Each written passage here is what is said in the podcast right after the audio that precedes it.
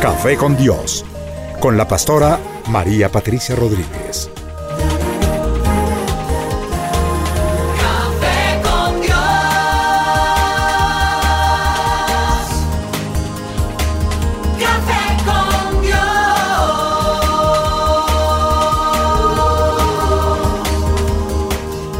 Comparte desde la sala de los pastores un café hablando de la verdad y revelación de la palabra de Dios. Un vivir diario de la Biblia en nuestros días, en compañía de la pastora María Patricia Rodríguez.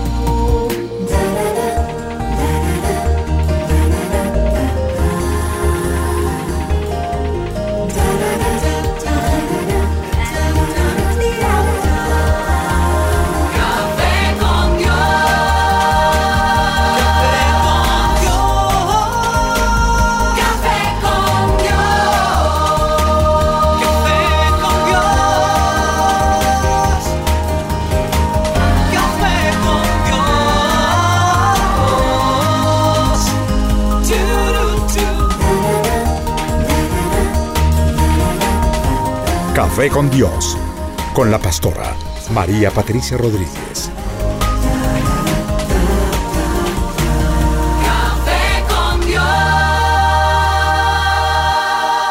Qué gusto de nuevo estar aquí porque ustedes tienen que soportarme y yo solamente tengo que hablar. Entonces para mí es súper grato, me, me alegra muchísimo poder estar en sintonía con nuestras ovejitas online, con todos los que se conectan con Aviva 2, como venimos de la semana pasada con un tema tan precioso como es el de la cruz. Entonces pues obviamente volví a invitar al pastor Iván, están con nosotros Orlando y la mesa de trabajo, los que quiero que les saluden con un buen Dios les bendiga. Dios les bendiga a todos. Muchas gracias, pastora, por la invitación. Eh, un saludo muy especial y una gran bendición para todos los que nos están escuchando. Amén, qué rico estar con todos los aviva oyentes en este punto de encuentro tan lindo. Comentábamos apenas nos encontramos con el pastor Iván de que nos mantuvo pensando este mensaje de la cruz. De verdad que no es algo que, que pase sin dejar huella, ¿verdad? Sí, no solamente fue el tiempo del programa, sino realmente durante toda la semana, varios días estuvimos recordando muchas de las cosas que la pastora estuvo compartiendo con nosotros y que eh, nos dejaron huella ahí en nuestros corazones y esperamos que eso mismo le haya sucedido y creemos que fue así a muchos de los que nos estuvieron escuchando. Amén. Amén, amén. Pues bueno, y a la mesa de trabajo un también grandísimo Dios les bendiga. Gracias por estar allí, muchachos, les amamos y pues a todos nuestros oyentes, yo quiero saludarles con un amor especialísimo, darlos para que estemos atentos a la palabra de esta mañana, porque hace ocho días fue de verdad, yo creo que los más edificados fuimos nosotros mismos. Sí, amén. sí, Es una palabra tan clara, tan necesaria, tan profunda y a la vez tan sencilla, ¿no? Porque el Evangelio pues es muy sencillo. El Señor quiso que así fuera para que aún los niños pudieran entenderlo, pudieran edificarse en él y para que nadie tenga pretexto y diga, no, eso tan raro, tan confuso, tan confucio. no, no pudimos entender. Sí, señor. No. sino el Señor con, con, con esa generosidad y con ese amor, pues quiso poder llegar a, a los corazones de todos los hombres para que podamos recibir esa luz y a través de esa luz recibir salvación. Tremendo. Amén. Amén. Bueno, vamos a invitar a nuestro invitado de honor, al Rey de Reyes, a que se tome este programa, Padre. Gracias por esta oportunidad nueva que nos das. Espíritu de Dios, yo clamo para que tu presencia esté aquí con nosotros, que tomes el programa desde el principio y hasta el final, que llegues hasta lo último, Señor, donde allí en cada rincón de la tierra se esté escuchando eh, la señal. Señor, trae edificación a los oyentes a nuestras ovejitas, bendíceles grandemente, mi Señor. Y Señor Jesucristo, gracias porque pues este programa se trata básicamente de ti, de tu amor incondicional, de ese amor que te llevó a tomar ese lugar por tus amigos, pero también y sobre todo por tus enemigos. De ese lugar precioso, Señor, que nos abrió los cielos para que volviéramos a tener comunión con el Padre. Gracias por tu obra redentora. Gracias por haberte subido en amor a esa cruz y permanecer allí. Gracias, Señor. Queremos bendecirte en esta mañana Y Padre, nosotros Gracias. solamente pedimos tu compañía.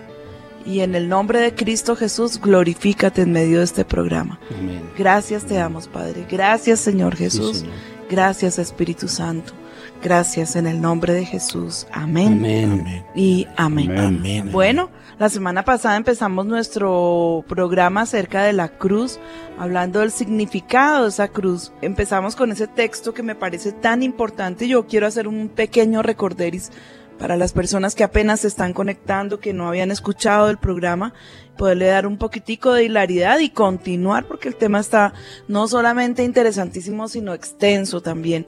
Dice la palabra, con Cristo estoy juntamente crucificado y escúchalo bien, ya no vivo yo, mas vive Cristo en mí. Y lo que ahora vivo en la carne, lo vivo en la fe del Hijo de Dios, el cual me amó y se entregó a sí mismo por mí. Amén. Amén. Entonces, partiendo de esta base de un texto tan importante y, y tan carnudo, porque pues de verdad que es poderosísimo, pues eh, aunque ya no vivo yo, sino que vive Cristo en mí, lo que ahora vivo en la carne, porque todavía no he sido levantado de, de la tierra, todavía estoy en este cuerpo de carne y de pecado, porque pues hay una lucha que nosotros tenemos que entender y no desconocer entre la carne y el espíritu.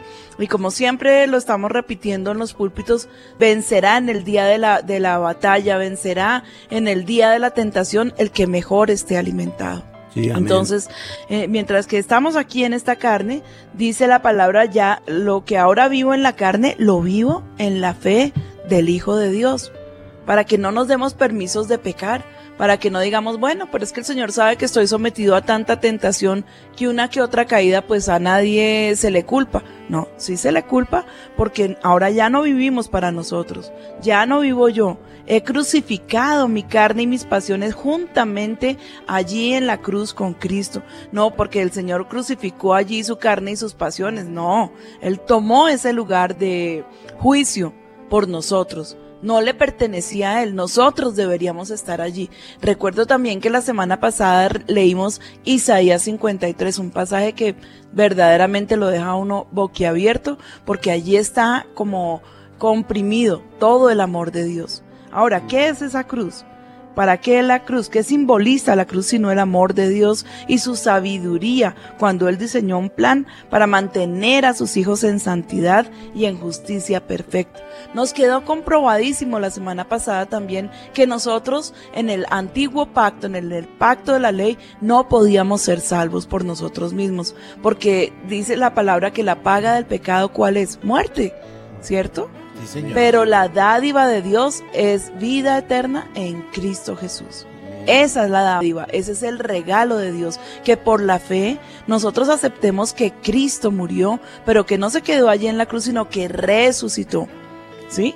Y eh, en esa fe, en reconocer la cruz de Cristo, en reconocer que Él murió por nosotros, en aceptar que ya Cristo pagó por nosotros, entonces es que nosotros ahora podemos vivir. Juntamente estoy crucificado con Cristo. Ahora, si esa justicia es perfecta, ¿sí? Porque la palabra de Dios dice que más Dios muestra su amor para con nosotros en que siendo aún pecadores, Cristo murió por nosotros. Nosotros no podemos desconocer que somos aún pecadores. Y cuando tratamos de ir a la cruz por nosotros mismos, de pagarle al Señor por esa obra redentora, pues es que nos volvemos religiosos, es que nos volvemos garroteros, es que nos volvemos eh, legalistas, pero jamás, mis hermanos amados, jamás alcanzaremos la vida eterna por nosotros mismos. En el común vivir encontramos a la gente haciendo grandes donaciones, porque la gente que no conoce de Cristo, pues trata de pagar como que sus pecados de, de alguna manera también le remuerden, ¿cierto? Hay una conciencia y a esa conciencia Dios le habla al hombre, aunque no haya reconocido a Dios como su Señor y como su todo. Pero de todas maneras hay una conciencia que si no está cauterizada te está acusando. Y el camino indicado no es el de las obras, porque por obras ninguno será salvo, sino por la fe en el Hijo de Dios. Es como un pequeño resumen, ¿cierto? y cuando algunos trataron de guardar todos los mandamientos que Dios les dio, pues cayeron. Porque puede ser que dijeran no somos asesinos, fornicarios, adúlteros, pagamos nuestros votos, Dios es el todo de nosotros, pero si había mentira en su corazón, había un, un pensamiento pecaminoso, pues ahí ya perdió el año. Definitivamente quedaban apartados de la gracia de Dios. Dios quiso mostrarle al hombre que por él mismo es imposible mantenerse firme delante de Dios. Entonces reconozcamos de una vez por todas que somos pecadores, pero que tenemos esperanza, que tenemos salvación. Dios sabe que somos débiles. Dios conoce el corazón y el carácter del hombre y por eso Él creó este plan perfecto para mantenernos allí en justicia y en santidad. No sé si ustedes, mis hermanos, aquí en la mesa de trabajo quieren añadir algo más de lo que vimos la semana pasada, no sea que se me pase algo que es definitivamente importante recordar. Aparte de algunos pasos que habíamos visto, estábamos clarificando qué era la cruz, ¿sí? Sí. Que más adelante lo vamos a ver con un poquito más de seriedad. Pero si hay algo que ustedes quieran añadir, Orlando, Ivancito, Pastora, eh, pues relacionado con eso mismo y que tiene que ver con, con la parte del pecado, aquí me encuentro una, una versión de la Biblia al día de Pe- Primera de Pedro 4, 1 y 2 que dice, puesto que Cristo sufrió y soportó dol- dolores por nosotros, ustedes deben estar dispuestos a sufrir por Él. Recuerden que cuando el cuerpo sufre, el pecado pierde su poder y uno no malgasta el tiempo corriendo tras los placeres porque está ansioso de hacer la voluntad de Dios. El pecado pierde su poder sobre nosotros cuando entregamos nuestra vida a Cristo, porque nuestros ojos están puestos en Jesús. amén. Tremendo. Amén. A mí me gusta esa frase. Creo que, que, que fue escrita y dicha por Smith Wigglesworth, donde decía que nosotros tenemos el poder y la autoridad Sí, amén. en el nombre de Jesús para poner en total desamparo las obras de la carne. Amén. sí, Tenemos señor. el poder y la autoridad para declarar los huérfanos y que no tengan en nosotros un padrinazgo, Sí. sino que se sientan en total desamparo esas obras de la carne. Sí, amén. Y tiene mucho que ver con, con la cruz de Cristo. Bueno, yo quiero como retomar en este momento, habíamos hablado también de que el camino de la cruz es negación, es sacrificio y es obediencia. Hablamos de la negación porque es, eh, en la palabra del Señor, en- solamente en los evangelios, muchas, muchísimas veces está nombrando la negación. Sí, ¿sí? Niéguese a sí mismo. La palabra que estábamos tomando del griego era apernomai, significa la negación absoluta y total. Esta fue la vida de Jesús mientras que él estuvo aquí en la tierra. ¿Sí? Sí. Dice la palabra, haya pues en vosotros este sentir que hubo también en Cristo Jesús, el cual siendo en forma de Dios no estimó el ser igual a Dios, porque es que algunos piensan que pues Jesús es, es más chiquito, ¿no? Es- de menor importancia que el Padre. Sí. No, él mismo también es Dios. Dios Padre, Dios Hijo y Dios Espíritu Santo. Amén. ¿Mm? Entonces dice, no estimó el ser igual a Dios como cosa que aferrarse, sino que se despojó a sí mismo. Y si tenemos tal ejemplo en él, pues lo obvio es tratar de seguirlo. Por lo menos tratemos de seguirlo. ¿Mm? Si vamos a seguir a Jesús, hablábamos la semana pasada, ya no somos dueños de nosotros mismos. Él es el que tiene el derecho definitivo y el señorío sobre nuestras vidas. Eso en cuanto a las decisiones que son importantes y que están en juego en nuestra vida. Tenemos que entender que Él y solo Él es el dueño de nuestras vidas. Bueno, Sí, amén. entonces, eh, ¿qué es lo que quiere decir Jesús con las palabras? El que quiere venir en pos de mí, niéguese a sí mismo. Hay que negar la confianza que tenemos en nosotros mismos.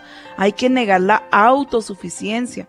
Yo creo que en este pecado caemos muchísimo, ¿cierto? Sí, Es señora. cuando tenemos un problema gravísimo al frente y al no tener una persona a quien recurrir, porque no podemos confiar en Dios, entonces tratamos de solucionarlo nosotros mismos. Sí, amén. Y esa autosuficiencia, pues para mí representa orgullo. Orgullo delante de Dios. Esa persona atacada que todo quiere resolverlo. Esa persona que es atacada que quiere que eh, las respuestas sean ya, ya, ya, ya mismo, inmediatamente porque él lo dijo. Y nunca se da tiempo ni siquiera la razón. Esas personas que son como volcánicas y caprichosas y impetuosas, pero no con sabiduría.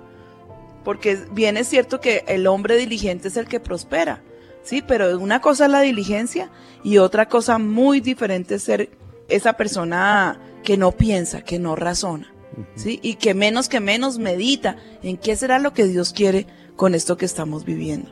Cuando estamos en un momento de angustia, pues es tiempo de bajar las banderas, es tiempo de quitarse los tenis y es el momento de reflexión. ¿Qué hago en este caso, Señor? Tú eres mi dueño, tú eres mi Señor, tú eres mi Rey.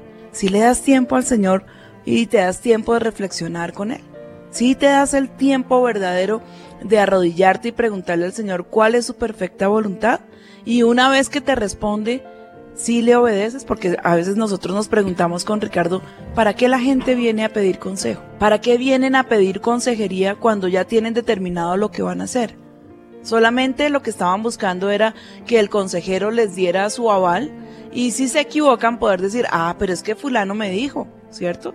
Pero tú estás realmente dispuesto a morir a ti, a morir a ese, a, ¿cómo podríamos llamarla? Orgullo. ¿Cómo la podemos llamar? Autosuficiencia, Exacto. A esa autosuficiencia vo- voluntad propia. para permitir Sí. que sea el Señor el que definitivamente sea el dueño de tus actos, de tus decisiones y de tu vida. ¿Y qué cosas podemos hacer que a nosotros no nos gustan? ¿Sí? Porque pues a quién le gusta que le manejen su vida. Pero es que es ahí donde parte esa raíz como de orgullo. Pastora, Entonces- hay una traducción en el lenguaje actual que dice tal cual lo que usted dice. Dice, si alguno quiere ser mi discípulo, tiene que olvidarse de hacer lo que quiera. estar dispuesto a morir y hacer lo que yo le mando. Amén. Amén. Y es tan diciente el ejemplo del Señor Jesucristo porque no se imagina uno al Señor Jesucristo contradiciendo al Padre, ¿no? Sí. Diciéndole, no, pero A se- mí me per- parece. perdón, a mí me parece que podría ser mejor así. Sí, o- Entonces, o, o- eh, o, Señor, pues, ¿por qué no me tomaste mi opinión? Sí, sí. Sí, o sea, No tú me no contaste preguntaste. conmigo, A mí qué no me pena. tienen en Sí, sí, cuenta. sí. ¿Mm? Sino hágase, ha- no se haga mi Tremendo. voluntad, sino la tuya. Todo el tiempo el Señor 100%. Jesús nos dio ejemplo y testimonio con sus palabras. No se haga mi voluntad, sino la tuya. Padre, si puedes pasar de mí esta copa en el momento de agonía, en el momento de mayor su- sufrimiento, mas no se haga mi voluntad, sino la tuya. Este fue el ejemplo de Jesús. ¿Mm? Ahora sí quisiera que miráramos la cruz de Cristo como conforme el plan que Dios creó Amén. versus lo que yo creo que es mi cruz. ¿Me permite, le, di- le- le digo la segunda parte del versículo que usted acaba de decir en, en- en esta versión? Ajá. Si alguno piensa que su vida es más importante que seguirme, entonces la perderá para siempre. Pero el que prefiera seguirme y elija morir por mí, ese se salvará. Amén. Amén. Amén. Eso, eso- eso es así de, de elemental y de sencillo. ¿Mm? Pero también Entonces, es una tremenda bendición, pastora, que uno pues se tarda en entender y que, que en, esto, en este programa precisamente el Señor nos está enseñando y es que uno es como a tratar, eh, eh, hablando humanamente, uno es a tratar de rechazar la soberanía de Dios sobre uno cuando hay tanta bendición, es como decir, el Señor, yo te quiero comprar, yo quiero que tú seas mío, y uno, no, no, no, yo no quiero, yo, Sí. yo prefiero seguir haciendo lo que yo creo. Es una actitud de- desde el punto de, de forma de pensar tan infantil que precisamente a través del programa uno lo empieza a comprender mejor. O sea, pero qué bendición, si es como rechazar una bendición. Si Dios quiere hacer con uno su voluntad y uno luchando y aferrándose a su propia voluntad y echando para el otro lado, tratando de echar para el otro lado De contrario a lo que el Señor quiere para con uno. Ujú. Habiendo tanta bendición ahí Sí. de, de someterse uno. Uno y no lo puede entender hasta que el Espíritu Santo no se lo... Sí. No, mira Orlando, uno no lo puede entender hasta que por primera vez en la vida decide obedecerle a Dios. Y cuando tú ya tienes el testimonio de las maravillas que te esperan por haberle obedecido, Sí. jamás quieres volverle a desobedecer. Amén. Entonces yo digo, sí, ¿por qué pues no, en cambio de estar mirando en la piscina, no te botas a la piscina y la disfrutas? Sí, Sí, sí. Porque yo, yo creo que la gente está ahí como paradita en la orilla. Sí, Uy, ¿esto qué será? No, pensando, bótate. pensando que está muy fría, que, que Sí. cuando realmente está en el clima perfecto, está deliciosa y, y- y no disfrutándola afuera. Siendo oidores. Aparte, ¿no, Ivancito, Aparte. que es un ejemplo tonto? Porque pues Sí. una piscina comparado con las grandezas Sí, sí, que sí. Dios nos tiene preparadas, pues no, nada que ver. Sí. Pero entonces no te quedes más ahí como expectante. Yo sí digo una cosa, Ujú. nosotros, este ministerio no tiene una sola razón por la cual atribuirle despropósito al Señor y no creerle. Ni una. Porque Dios ha sido fiel. Amén. Señora. Ni en por la eso me vida. fascina ese coro que dice. Dios ha sido fiel. Claro, Sí, pues con este, este registro tarrito, no, tranquilos que no los voy a deleitar. No, no, no, no. Pero es tan hermoso de verdad encontrarse cara a cara con su fidelidad. Sí. Nos, de- nos sorprende, nos deja boquiabiertos. Sí, como la pastora dice, y en el ministerio, que ustedes pues son testigos de, de primerísima mano, y en la vida de nosotros, pues los que personalmente hablando, y, y también en, en lo que ha, ha correspondido a servirle al Señor, tampoco jamás hemos visto ningún despropósito en el Señor. Y lo que la pastora está diciendo, o sea, que el Señor a veces tiene a uno que empujarlo, como el ejemplo de la piscina, a, a empujarlo para que uno estando adentro diga, uy, sí, menos Uy, mal que, menos mal que me empujó me porque estaba está perdiendo. delicioso. Pastora, si Sí. nos permite una cuñita que tiene que ver un poquito, estábamos en esta semana con el pastor, estaba haciendo reminiscencia el pastor Iván, de cuando estaban allá muy al principio con las banderitas orando por Nueva York, hablando de la fidelidad de Dios. Sí. Dice a él con Lili que eran como niños, pero que se recuerdan que en esta ocasión oraron por Nueva York, que Asia te adoraría. Sí, todas las naciones. África y todas las naciones. Pero pues claro, acordamos de nuestro salón era como de, de cuánto, de 4 por 5 chiquitico. Sí, era una Era sala una comedor. goterita. Era una sala comedor de una casa. Era una sala comedor de una casa un poco antigua que nos permitía Mm. un espacio grandecito. Sí. Más o menos, ¿no? Más o menos. ¿Cuántas personas tú crees que habríamos allí, Iván? Pues Unas- eh, calculamos por ahí unas 60, 70 personas. pero ahí. atiborrados. Ah, sí, apretados, en los del domingo, cuando porque realmente pues eh, eh, a pesar de ser por turnos. pequeño, pero se llenaba. Yo me acuerdo Sí. que tenía, no sé si la pastora recuerda que tenía un antejardín y había personas que se paraban en el antejardín porque ya en los días que se llenó no cabían dentro de la sala comedor, que era más Ay, yo me acuerdo que salíamos como con las manzanas en los cachetes Sí. colorados del calor. Sí, sí, sí. Pero me acuerdo perfectamente esas marchas proféticas y danzábamos y cantábamos y toda la tierra te adorará, que fue un coro que, que, es, que fue un hit de esa época, que si se lo cantamos a nuestros hijos se van a reír a carcajadas. Yo creo que ellos Sí. se acuerdan. Sí, se acuerda. A mí me hace muchísima gracia ver a, a Juan Sebastián, mi hijo, cuando hace como esa recordación de esos coros. Sí. ¿sí? Y se ríe, se ríe uno a carcajadas porque uno dice, pues sí, pero lo cantaba uno apasionadamente creyéndole al Señor. Y pues lo que creo que Orlando estás tratando de traer a colación Sí. es pues que éramos como niños, pero ya hoy es una realidad. Sí. Amén. El gigante está Sí, vencido. amén. Hablando de la fidelidad que, De cómo no que decía amarlo. la pastora, ¿no? Sí, de cómo De- no amarle a él, decía la pastora. ha sido fiel. viendo que a pesar de que uno no veía ni jota, es real todo lo que él dice y aún más allá. Y conectándolo con hacer la voluntad del Señor, Sí, que es lo que ustedes han seguido siempre. Sí, En amén. hacer lo que Él dice, hacer la voluntad de Él. Mientras tanto, miremos ejemplos. Ejemplos, por ejemplo, aquí dice que eh, miremos al Señor Jesús, ¿sí? Así como el Padre me conoce y yo conozco al Padre y pongo mi vida por las ovejas. Está hablando como la obediencia absoluta y cómo fue esa cruz para el Señor Jesucristo. Así como el Padre me conoce y yo conozco al Padre y pongo. O sea, ahí está dando todo de sí el Señor Jesucristo. Esa es la cruz de Cristo. ¿sí? Y pongo mi vida por las ovejas. Noé hizo todo según lo que Dios le había mandado. Yo a veces me pongo a pensar en Noé y yo digo, no, pues lo tuvieron que haber calificado de todo, loco, desquiciado. Me imagino cuántas veces se burlaron de él. No sé si cronológicamente, y en esto me pueden corregir aquí los teólogos, no sé si cronológicamente ya sobre la tierra antes del diluvio ya llovía, porque la palabra dice que, que No, no, había habido lluvia, sino que era que un vapor que salía de la Sí, tierra bañaba la tierra.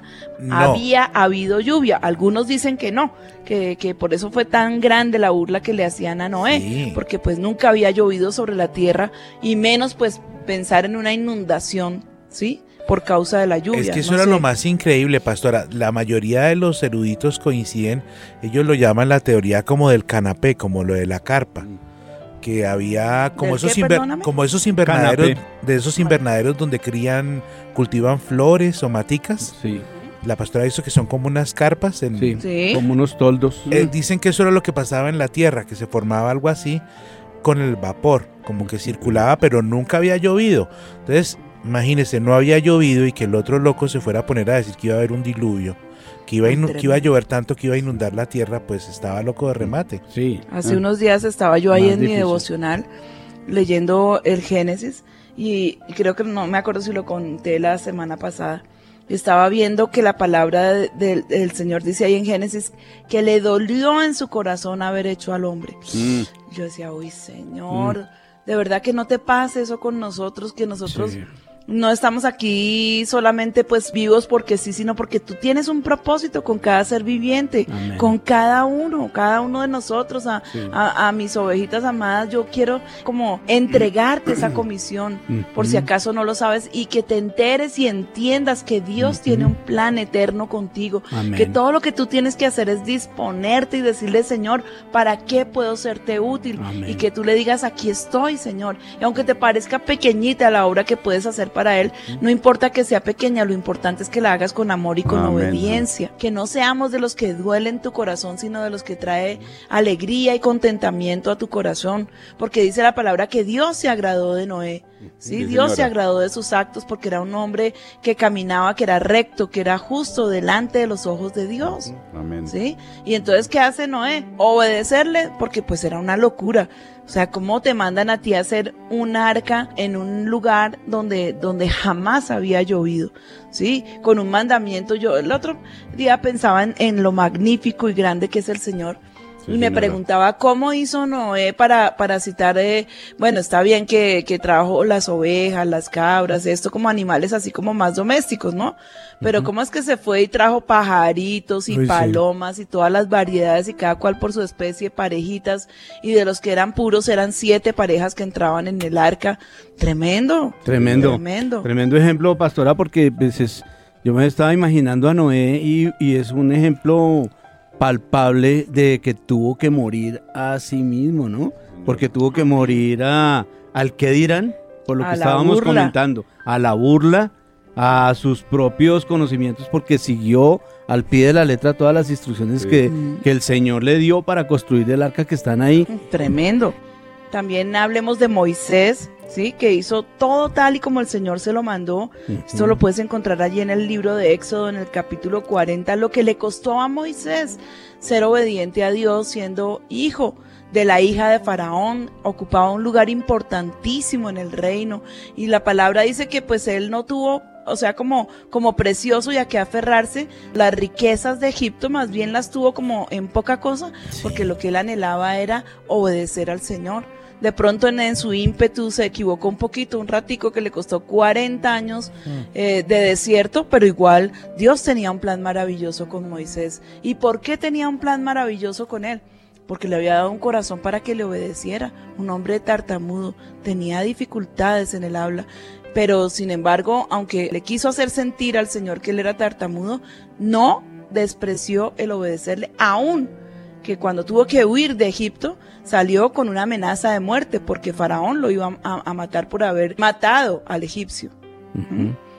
Y, y estando de testigo su propio pueblo. Sí. Entonces, démonos cuenta cómo eh, esa obediencia perfecta al Señor, a pesar de la locura que podríamos llamar entre comillas, ha hecho grandes maravillas el Señor con el que ha doblegado su cabeza y, y le ha entregado las riendas al Señor. Sí, amén. ¿Sí? Entonces, en esa negación ya uno ve que estos hombres tomaron la cruz. Sí, amén. ¿sí? Que alguno me dirá, pero pues pastora está loca porque ellos no conocían a Jesús, pero tomaron la cruz, tomaron el camino difícil, que es el de la obediencia, el de la sujeción, no es el de latigarte, no, tú no necesitas hacer, eh, a ver, ¿qué podríamos decir? Como actos de, de, de violencia contra tu vida, ir y crucificarte de pronto, eh, o como usaban los antiguos, eh, Se en- en- en flagelaban. los monasterios, ¿no? Que se flagelaban hasta, hasta quedar privados. Tú no necesitas flagelarte, tú, porque el, el sacrificio perfecto ya fue hecho y lo hizo ni más ni menos que el Señor Jesucristo Para eso Él tomó la cruz. Hacer nosotros esfuerzos y sacrificios en nuestra carne es negar la cruz. Yo creo que al contrario, es ofensivo al Señor Jesucristo pretender hacer nosotros, por nosotros mismos, justicia delante de Dios. Bien dice la palabra que nuestra justicia es como trapo de inmundicia delante del Señor. Amén. ¿Cierto? Sí, Sí, señora. Entonces vemos en estos hombres esa obediencia que fue lo que los llevó a ser justos delante de Dios. Vemos aquí en el libro de los Hechos cuando el Espíritu le dijo a Felipe acércate y júntate al carro. Y acudiendo Felipe le oyó, le oyó que leía las palabras de Isaías y dijo, pero ¿entiendes lo que lees? ¿Qué tal que Felipe le hubiera dicho, uy, no, señor, ¿cómo se te ocurre mandarme al desierto allá a perseguir en una carroza a, a- a este hombre que era importante, el jefe de los eunucos? Cuando yo aquí tengo un avivamiento, señor, Sí. pero pues, que, que- a ver, ¿en qué estamos? Sí. No, sino que él obedeció. Nosotros no sabemos cuál fue el fruto de que el- Felipe le hubiera obedecido al Señor, porque no está escrito, pero yo me imagino el gran avivamiento que trajo el Señor a través de este hombre, ¿m? Del etíope, al que Felipe no solamente le predicó, sino que también lo bautizó. Y qué gran experiencia que vivió Felipe. Fue levantado y movido por el Espíritu, ¿sí? De estar ahí eh, eh, con el etíope y de pronto ¡prum! aparece en otra parte. ¿No les parece maravilloso? Esas son de Es las... increíble, qué experiencia más maravillosa. Pero es que esos hombres llenos del Espíritu Santo caminaban con Dios, eran totalmente sujetos y obedientes al Señor.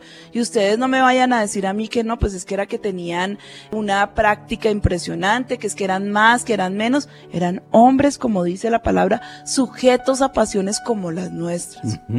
¿Mm? Sí. Pero en su momento de rendirse lo hicieron y lo que los hizo grandes no fue las hazañas y las grandes cosas que hicieron porque esas las hizo el Espíritu Santo, sino lo que los hizo grandes fue la sujeción y la obediencia. Decidieron tomar su cruz. ¿Mm? Vemos también en Génesis, miren, este sí es el ejemplo para mí de, de ejemplos, Abraham. Cuando el Señor le manda que tome a su hijo único. Porque el Señor, pues bueno, ahí estaba Ismael, pero Ismael no era el plan de Dios. Ahí fue el plan torcido del hombre que, que se levantó para, para ser un enemigo eterno de Israel. En Ismael se levantó el enemigo de Israel. Pero el Señor le dice, toma a tu único hijo, a Isaac, a quien amas, porque lo amaba, lo estuvo esperando por casi 100 años.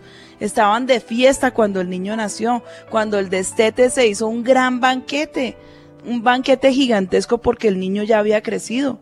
Y le dice, ve a Moria, súbete a ese monte y ofrécelo allí en holocausto. Y pues imagínense cómo yo, yo también, o sea, es que a mí me gusta, pues yo no sé si eso será como un poquito dramático un talento, no sé qué es. Pero me gusta pararme en los pies de los antiguos, de aquellos que nombra la palabra, y sentir todo lo que ellos sintieron. Y yo digo, Dios mío, llevarse uno su hijito único, pensemos en esas, en esos padres que están cerquita de nosotros, ¿no? Y que no han podido tener niños y que es el esfuerzo, y que hacen hasta lo indecible, y por fin esa mujer queda embarazada y le llega a su bebé. No, pues esa es una felicidad que lo llena a uno de gozo. Yo tengo muchos ejemplos cercanos de, de parejitas que les ha- se les ha dificultado tener un hijo. Pero tú imagínate 100 años esperando un niño. Y la promesa, y ves que te envejeces y se le pasa a Sara la costumbre de las mujeres, como dice la palabra, que ese su periodo menstrual ya estaba, pues eh, la pobre Sara ya mm, mm, no producía para nada, la fábrica estaba totalmente cerrada. Ujú. Y estaba allí también eh, Abraham viendo que se envejecía, que pasaban los años y que no había ninguna posibilidad de hijo a la vista. Angustiado, él, decía, pero ¿a quién voy a dejar por heredero? ¿Sí? Y, y que nazca el bebé, que lo tengan en sus, en sus brazos, la promesa que Dios le había hecho a Abraham que en su simiente, pues, o sea, vendría toda esta descendencia maravillosa, incluido ni más ni menos que el Rey de Reyes y Señor de Señores. ¿Sí? Y no, va- ve y me lo sacrificas. A ver, Ivancito, ve por favor y sacrifícanos una de tus hijas. Mm. Tremenda orden. Tremenda orden, Sí. pero yo me pregunto, Señor, si tú me pidieras a mí esto, ¿yo sería capaz de obedecer? ¿Cómo voy a sacrificar mi hijo? Él iba con sus siervos a Moriah, sus siervos, y yo me imagino la noche que tuvo que haber pasado Abraham pensando, Dios mío, Bueno, o sea, lo que es admirable de Abraham es su fe. Sí. Definitivamente su fe le fue tenida por Su fe, justicia. sí. Esa fe lo hizo amigo de Dios, ni más ni menos. Porque la palabra dice en el libro de, de los Hebreos que él le entregó al Señor, allí entregó su hijo, creyendo que Dios era capaz de aún levantarlo de los muertos. Tremenda Sí, fe, sí. ¿sí o no? Y lo ¿Sí o no? confesó y lo confesó. Porque le Ok, dice yo lo mato, pero sí. yo sé que el Señor me lo va a levantar de los, después de que yo lo haya matado. Y dijo, absoluta "Vamos a sujeción". subir y volvemos. Exacto. Iré, iré y volveremos. ¿sí? Tremendo. Y cuando deja allí lejitos a sus siervos, ¿sí? Ustedes quédense aquí, pues ya la agonía para Abraham es coger el- eh, la leña, alistar el altar, amarrar al niño, el niño diciéndole, papá, ¿qué estás haciendo? Pastora, cuando yo le veo que hay altar, yo veo que está el cuchillo afilado, pero lo que no veo es la ofrenda. Y, yo me imagino allí a, a- a Moisés como calma, a Abraham, perdón, calmándolo y diciéndole tranquilo hijito, y luego lo amarra y lo pone sobre el altar y levanta el cuchillo. ¿Qué sentiría el niño en ese momento? ¿Qué estás haciendo, papá? Yo sé que tú me amas. A ver, pensemos en fracción de minutos, de segundos. Los ojos del niño encontrados con los ojos de su papá. sí, ¡Qué agonía! ¡Qué muerte! Y el hombre levanta el cuchillo decidido y el Señor tiene que detenerlo. Alto ahí, para, porque yo ya sé que ni siquiera me vas a negar a tu hijo, a tu unigénito. por eso dice la escritura que él en su corazón sí lo sacrificó. Sí, claro, es que cuando eh, Abraham llegó a ese lugar, no iba a matar a su hijo, él ya se había desprendido de su hijo, de Sí. alguna manera ya se lo había entregado al Señor. Es un ejemplo total de su misión, es tomar la cruz, porque eso fue lo que el Señor Jesucristo hizo. Y eso es lo que el Padre nos quiere enseñar. Y yo anhelo, anhelo con todo mi corazón que sea la enseñanza para nosotros en esta mañana, en esta hora, que entendamos cuál es verdaderamente la cruz que el Señor nos está pidiendo. Dios no te está diciendo que crucifiques eh, eh, a tu suegra, Sí. que de todas maneras lo quiero dejar para un poquitico más adelante. Yo lo que quiero es que entendamos, hermanos, que ejemplo y testimonio sí tenemos. Sí, amén. Sí tenemos. Y lo que yo les decía, no fueron las grandes cosas que estos hombres hicieron. Fueron las tremendas y maravillosas cosas que Dios hizo con ellos, porque vio que eran fieles, porque sabía que podía depositar su confianza en ellos, porque se doblegaron a ellos mismos, se crucificaron ellos mismos sus pasiones y sus deseos, y decidieron tomar el camino correcto que era obedecer al Señor a pesar de. Amén. ¿Sí? Al precio que fuera, estos hombres decidieron obedecer al Señor. Entonces, mi- eh, eh, miremos el título que alcanza Abraham delante del Señor, el amigo de Dios. Yo me Amén. imagino esa vida de comunión que tuvieron el Señor y Abraham y me parece envidiable, pero no imposible de Sí, imitar. pero ¿Sabían unos- eso? Es envidiable, pero yo digo que nosotros podemos alcanzar ese grado de amistad con Él. Yo conozco una persona que ha sido muy, muy, muy atacada, muy atacada, pero que ha alcanzado, eh, está bordeando esos niveles y es mi esposo, el amigo del Espíritu Santo, Amén. amigo de Dios.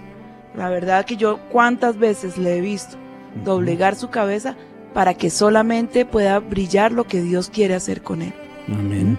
Tremendo. Amén, sí, y pastora, pues es tan maravillosos esos ejemplos que la pastora ha- nos ha relatado, que uno pues va siguiendo los pasos como, como dijo la pastora para poder entender un poco, por lo menos un poco de lo que ellos pasaron, pero también después de que ha pasado todo y uno puede ver las maravillas y tanta grandeza que ellos mismos pudieron ver después de haberse negado a sí mismos y después de haberse rendido, porque es que es un ejemplo de que ellos realmente sabían que no se pertenecían, que le pertenecían a Dios, pero también ver pues las maravillas que, que vio, por ejemplo, desde Noé, que fue el primer ejemplo que puso la pastora, pasando por Moisés y Abraham, y ver, o sea, todo, todo como ellos anduvieron, y al final, las grandes maravillas que ellos pudieron ver del poder de Dios, entonces pues uno dice, pues ellos lo hicieron y, y el ejemplo queda y ver que Dios les premió porque les premió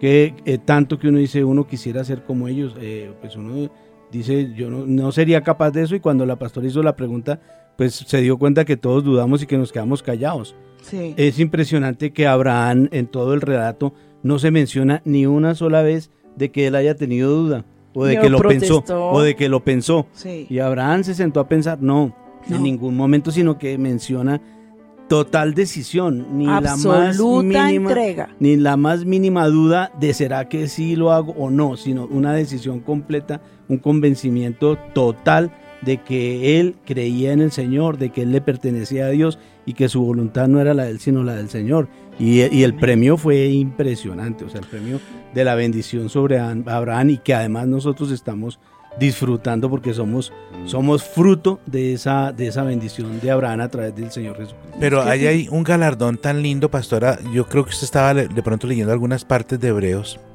y ver cómo Dios dice, dice- no, antes de hablar de Abraham, dice que él no se avergüenza en llamarse Dios de ellos. Y más adelante, a esos que creyeron, dice, de los cuales el mundo no era digno. Ahorita que se está hablando del pastor, yo Sí. pensaba en qué lindo cuando, no, escuché esas palabras. Yo me siento orgulloso de llamarme tu Dios. Sí, Yo- amén. Creo que el mundo no ha sido digno de ti. Y no, y entra al reino que te tengo guardado y recibe la herencia. Amén. Sí, amén. Yo creo que, que si nos ponemos como a hacer un resumen de lo que Dios está tratando de decirnos, es que la senda de la cruz es una senda que requiere de sacrificio. ¿Sí?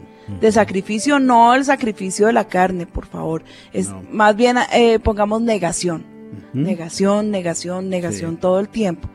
Que dice la palabra, tome su cruz. Y el texto paralelo lo vemos en Lucas 9:23, donde agrega cada día. Cada día debemos tomar nuestra cruz.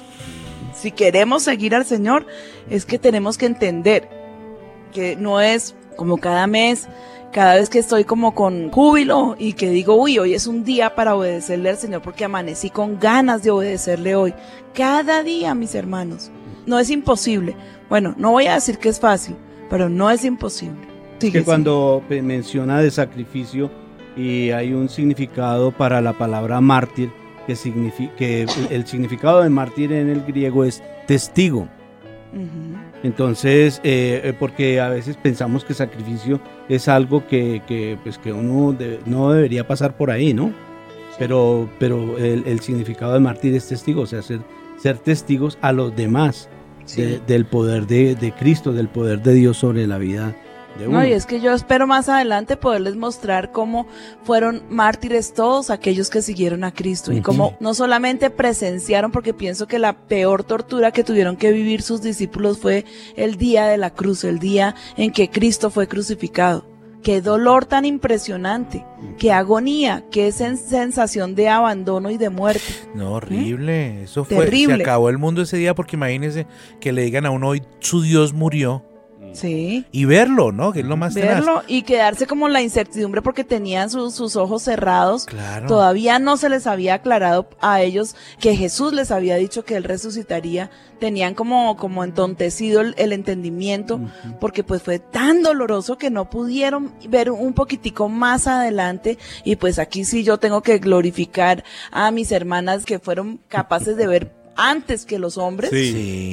que Jesús Sí. resucitó. No, llevaron que- ventaja, sí. Créanme que estar uno enterado no es pecado. Eso que dicen que no, que las mujeres chismosas. No, es que, es que no, es que estar uno informado no es pecado. Y dése cuenta. Pastora, Bueno. pero humanamente hablando, si cuando un ser querido se le muere a uno es tan tan insuper, difícil de superar, ¿no es cierto? Que hay gente que, que tiene que ir a psicólogo y bueno, imagínese cómo se habría hecho amar Jesús, hablando humanamente. Claro. Eh, ¿Quién era el que estaba leyendo estos días algo de José? ¿Fueras tú? Pastor, que decía que, que cuando le mandaron un espía a que le hablara al emperador de cómo era, decía, es un hombre que es imposible no amarlo. Mm, Es un hombre que, que cuando él se levanta parece que el universo to- todo se detuviera a contemplarlo.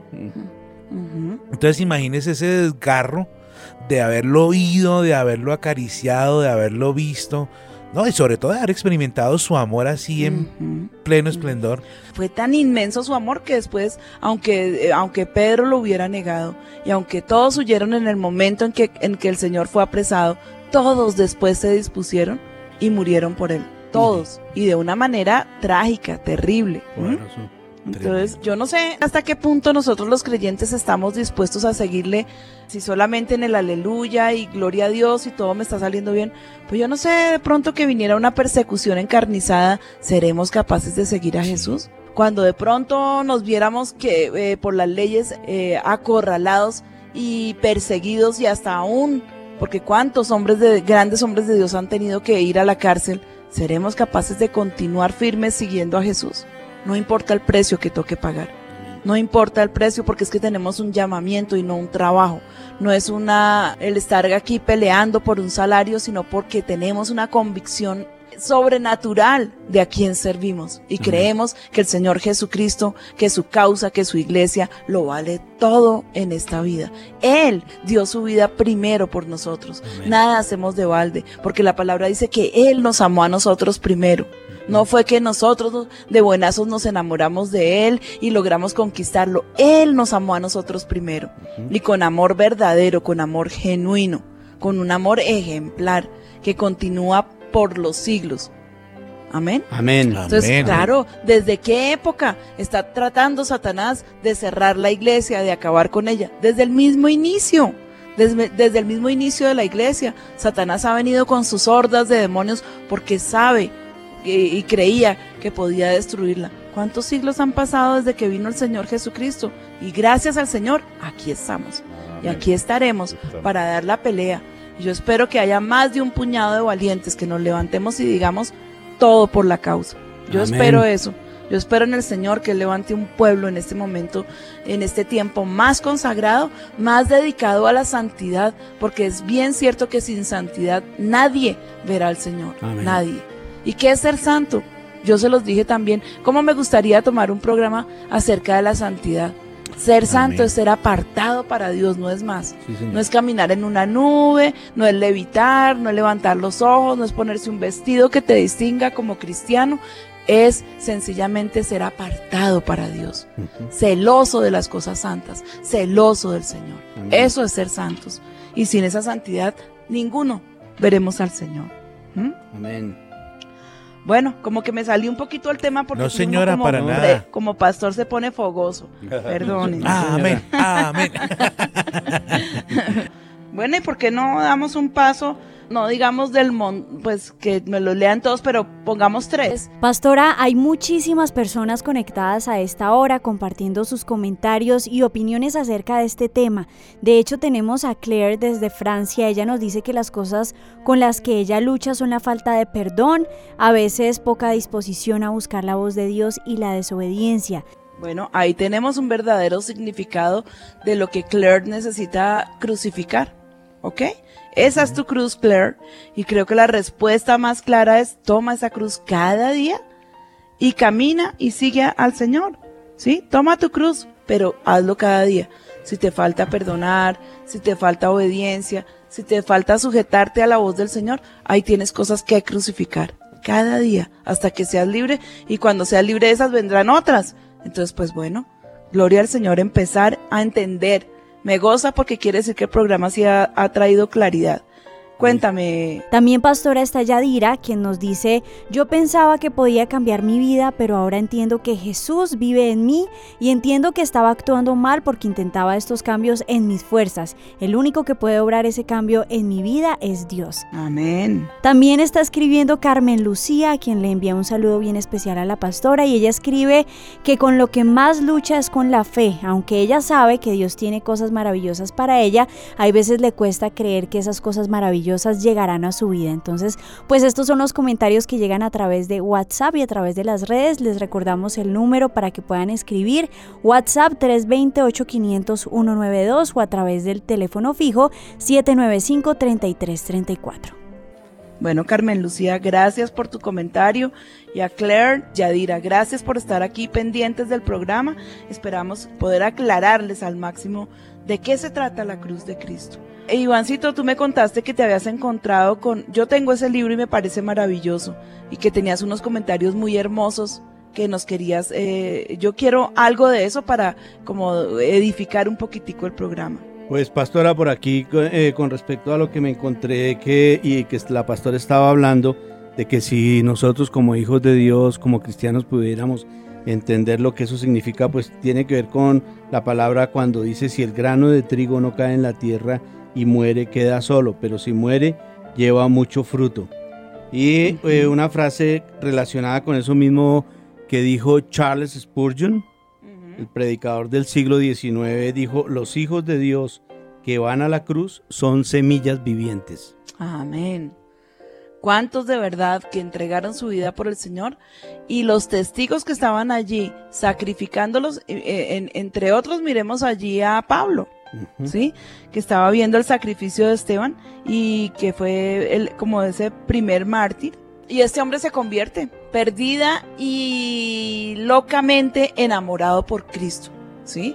Eso que estás diciendo, pues yo, yo me acuerdo haberle escuchado a Denise de Cristi eh, y a su esposo que vinieron a Colombia para entregar sus vidas al servicio del Señor para, para nuestra nación. Una pareja, los Cristi, hermosos, una pareja de Dios. Y, y Denise nos contaba un día que a su país llegó un periódico cristiano y que hablaba acerca de un hombre aquí en Colombia en la época de la violencia. Y ella cuenta que era un misionero, pues ya, ya se había eh, entregado a Cristo, había recibido al Señor y se fue para su población, creo que esto era en Santander. Y él comenzó a predicar a Cristo y se levanta una horda de persecución contra él, que lo enterraron vivo, ¿sí? Hasta le dejaron solamente del cuello para arriba afuera, o sea, su cabeza y su cuello y su familia parada mirando cómo lo estaban martirizando y, pues él gritaba porque le estaban golpeando su cabeza, pateando su cabeza y le decían niega tu fe o te vamos a matar y él seguía eh, alabando a Cristo y seguía proclamando al Señor y diciéndole a su familia que fueran valientes y no se dio y no se dio pues cuentan que fue tan brutal la golpiza que le arrancaron la cabeza ¿sí? Delante de su esposa, delante de sus hijitos. Y muchos, porque dice Denise que casi todos los que vieron ese sacrificio tan violento se convirtieron al Señor. Por ver la fidelidad de este hombre y por ver que se mantuvo, dijeron, tiene que ser que el Dios de este hombre es demasiado grande porque se mantuvo firme ante semejante sacrificio tan impresionante.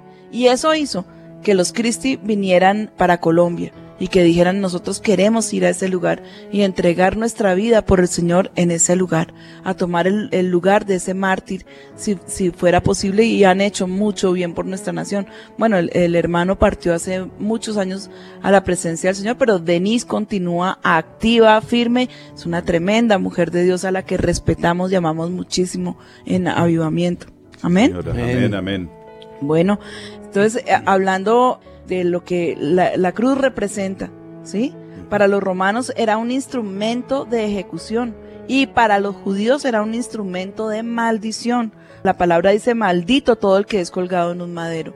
Y el Señor decidió tomar ese lugar. Por lo tanto, yo creo que tomar la cruz también indica estar dispuesto a seguir a Jesús si es necesario aún hasta la muerte. Tiene que indicarlo, ¿sí? Tiene que indicarlo. No es solamente seguirlo en los momentos sublimes. Tal vez uno piensa, bueno, pues es que sus discípulos lo siguieron, claro, vieron la transfiguración, la multiplicación de los panes, resurrecciones y pues glorioso seguir a Jesús en estos momentos.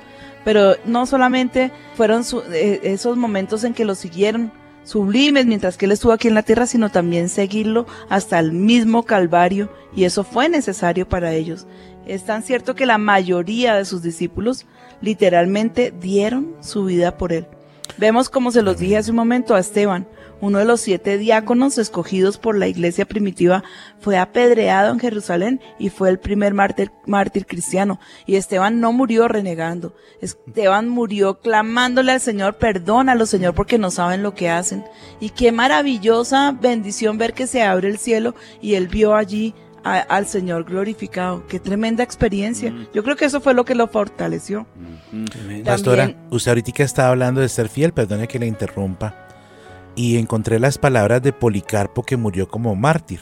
Sí. Le dijeron, renuncia a Cristo y salvará su vida. Y él contestó, 86 años llevo sirviendo a Jesús. Y él nunca me ha fallado en nada. ¿Cómo le voy a fallar yo ahora a él? Mm, tremendo. No, Tremendo. yo seré por siempre amigo de Cristo. Tremendo. Pues bueno, yo pienso que si a mí me pusieran al frente de la hoguera o niego a Jesús o voy a la hoguera, les pediría que me amarraran bien fuerte, que no me pueda soltar, porque no les voy a negar que me daría pánico. ¿Sí? Me daría pánico, pero pues bueno, que el Señor nos dé la fortaleza y la entereza para ese momento si llegara. Pero es que es muy bueno el programa porque precisamente le permite a uno hacerse esas preguntas, Sí. que yo creo que a veces uno se las ha hecho muy pocas veces, ¿no? Por lo que eh, pues la pastora lo ha dicho en, en el programa pasado y hoy también lo dijo en un momento que pues que estamos acostumbrados a, a vivir una, una vida cristiana pues eh, en, en cierta manera en comodidad, sin Cómoda y persecuciones. gloriosa, Ivancito. Sí, y, y sin persecuciones, pero lo que está diciendo la pastora en este mismo momento, no sabemos eh, en qué momento nosotros podamos ser confrontados con nuestra fe, Sí. como lo fueron confrontados muchos de los siervos de Dios y patriarcas eh, con todos los ejemplos que la pastora nos ha, ha Mira traí- nomás. ha traído esta mañana. Yo no sé si tú te acuerdas, Iván, del libro que se llama Torturado por Cristo. Señora. Sí, señora. Wow. Ese es un tremendo libro que la iglesia, la iglesia que estaba allí cautiva, daban todo el sustento de dos meses, lo que fuera, por una hojita de la Biblia. Una sola hojita. Y nosotros que tenemos en nuestras casas la bendición de tener, si queremos, colecciones de Biblias. Y la ignoramos muchas veces. Bueno, no, yo, de verdad, delante del Señor no es que me sienta tan santo, pues yo no puedo vivir sin la palabra de Dios. No puedo. No puedo. O sea, es como, mejor dicho, salirse uno, perdónenme, no quiero ser tan gráfica, pero como salirse uno desnudo en medio del invierno. Yo no sé cómo puede la gente vivir sin ese alimento diario. Es tan, tan, tan importante y tan preciosa la palabra de Dios. Sí. Y estos, estos hombres y mujeres allí tras las cortinas de hierro que tuvieron que pagar la, la iglesia que estaba oculta, pagaban el precio que fuera. Y los persiguieron, los torturaron, los mataban, los escarnecían, se burlaban de ellos, pero se mantuvieron firmes. Oh, sorpresa para el régimen comunista cuando se cae en el muro, ¿sí? cuando cae definitivamente como, como el, el- el comunismo allí en Rusia y se encuentran con una iglesia cuando hacen su primera eh, reunión y se congrega la iglesia ya libremente, wow, ¿y estos dónde estaban? ¿Dónde estaban toda esta multitud escondida? Bueno, era la iglesia tal vez que tuvo que pagar, no, tal vez no, la iglesia que tuvo que pagar un gran precio, pero que permaneció, prevaleció. Tenemos la promesa que las puertas del Hades no van a prevalecer contra la iglesia. Es que a, a mí de verdad que a veces me da como impaciencia eh, ver a la gente, o sea, como que amanecen un día contentos y gloria a Dios, y al otro día, eh, porque no les dieron gusto en cualquier cosita, no, no, no, en qué depresión, allí tirados en el piso, no, no, yo sé que cosas, cosas difíciles ha tenido que vivir la iglesia a través de los siglos, y preparémonos porque no sabemos lo que nos espera, hermano. Claro, la óptica Sí. de todo cambia. ¿Mm? Decía un eclesiólogo que ellos no tenían que tener donuts y cafecito para tener compañerismo. Ya con el hecho de verse, dice, no sabían si se iban a volver a ver. Entonces lo Ajá. aprovechaban a todo vapor. Tremendo, tremendo. Miren de Pedro, de lo que me enviaron, porque me pareció tan precioso, gracias a mis colaboradores en Cristo, como diría Pablo.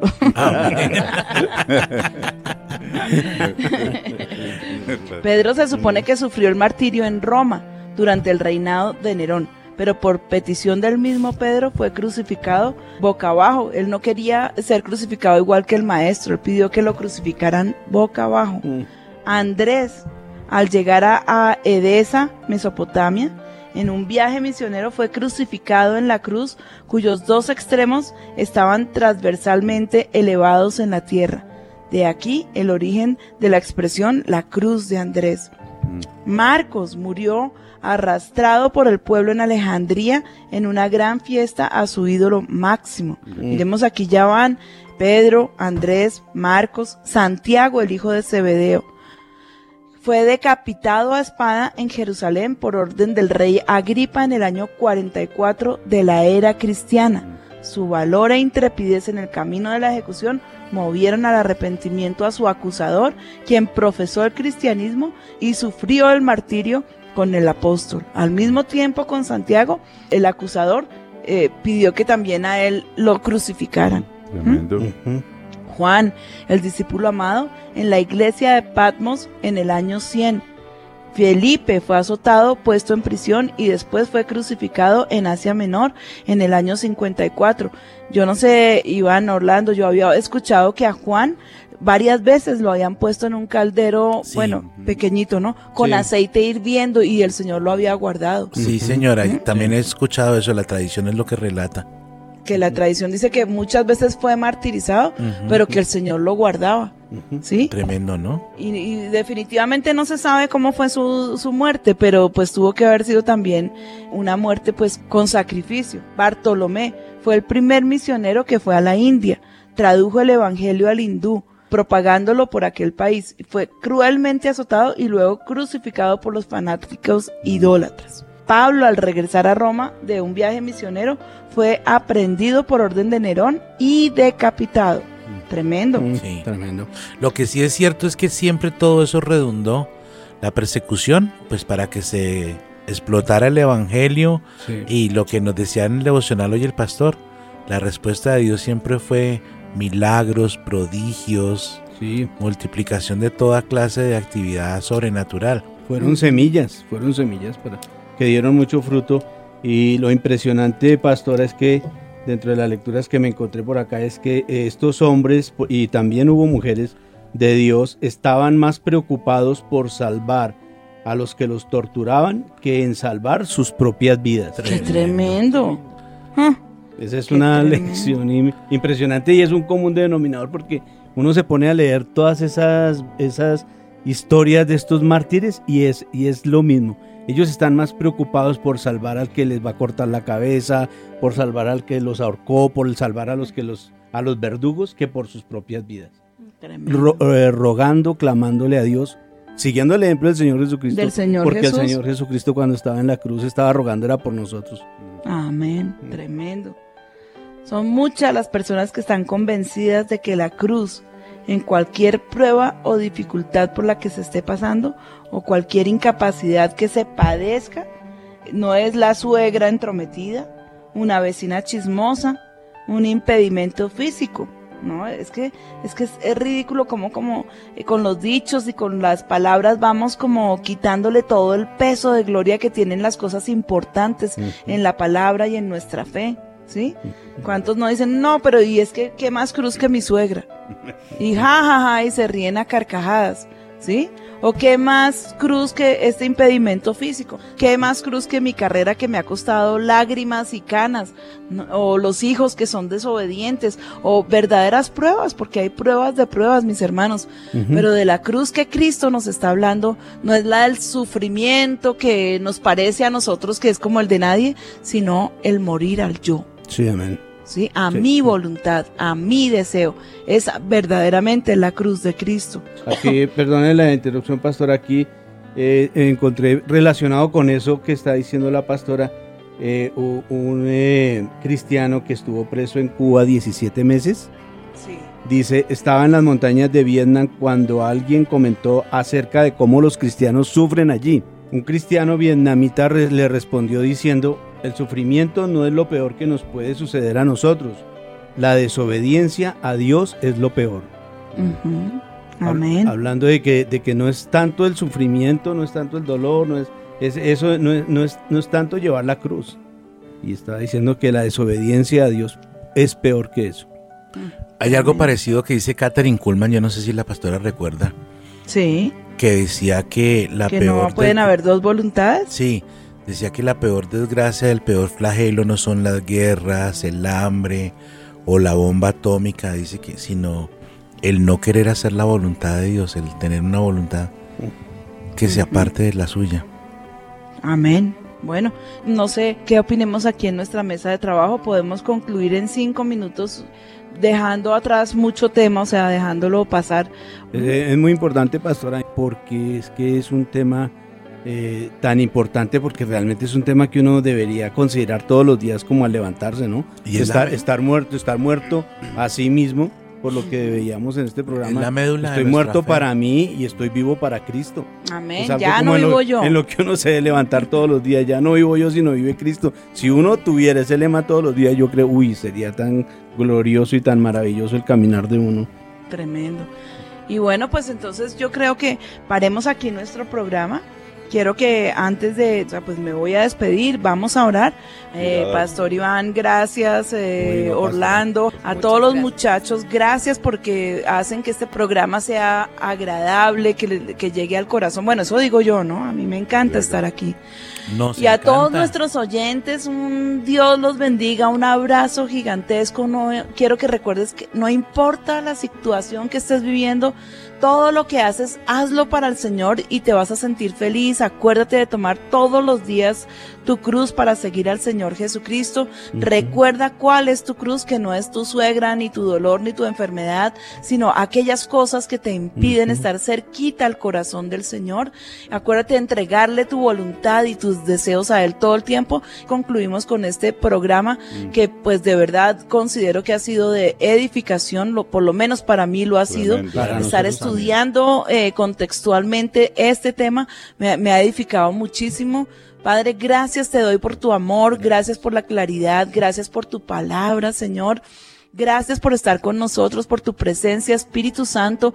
Permite que esta palabra no se la lleve el viento, sino que quede sellada en nuestros corazones, que cada uno que está allí al frente de su receptor reciba esta bendición, que entendamos el verdadero significado de la cruz de Cristo y podamos, Señor, caminar en él.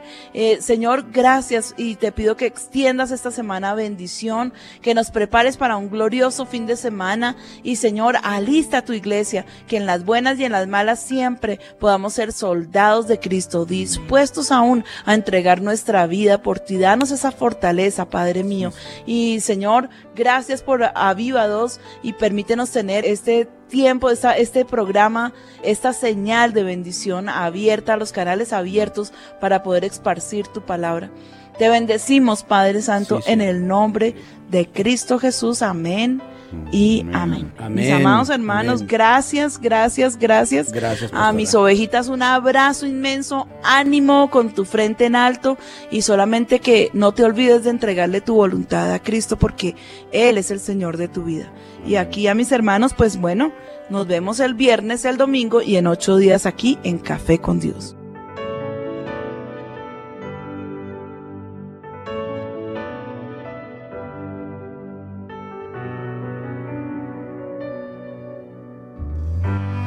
Deseo es para ti, mi rey. Mi deseo es para ti.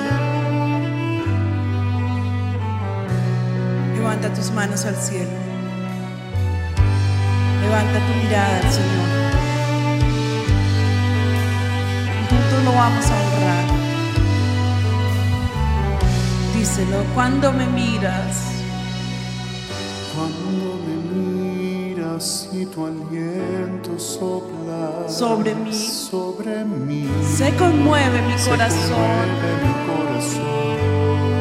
Se conmueve mi corazón. Cuando me miras.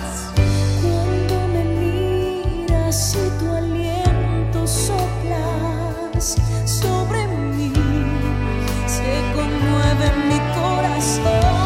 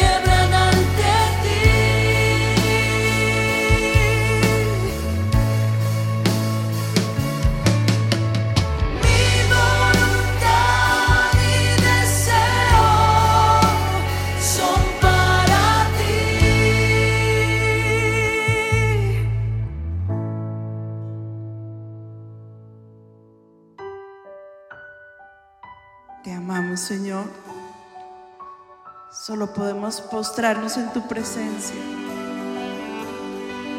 y dejar que tú seas todo en nuestras vidas.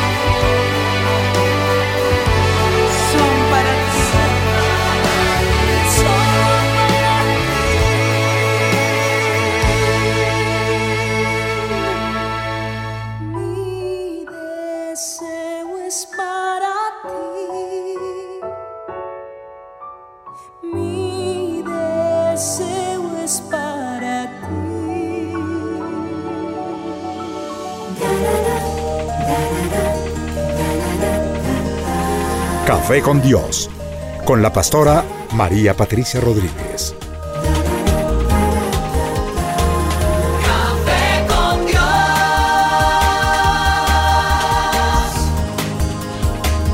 Café con Dios.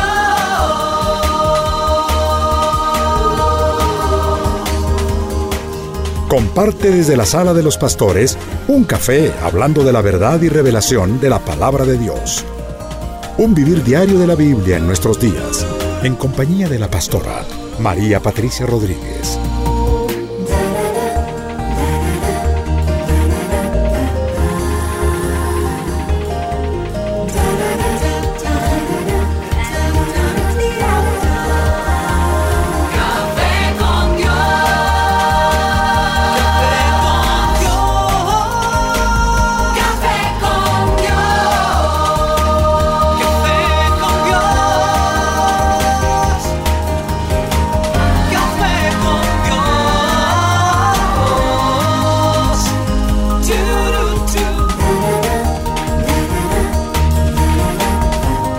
Café con Dios, con la pastora María Patricia Rodríguez.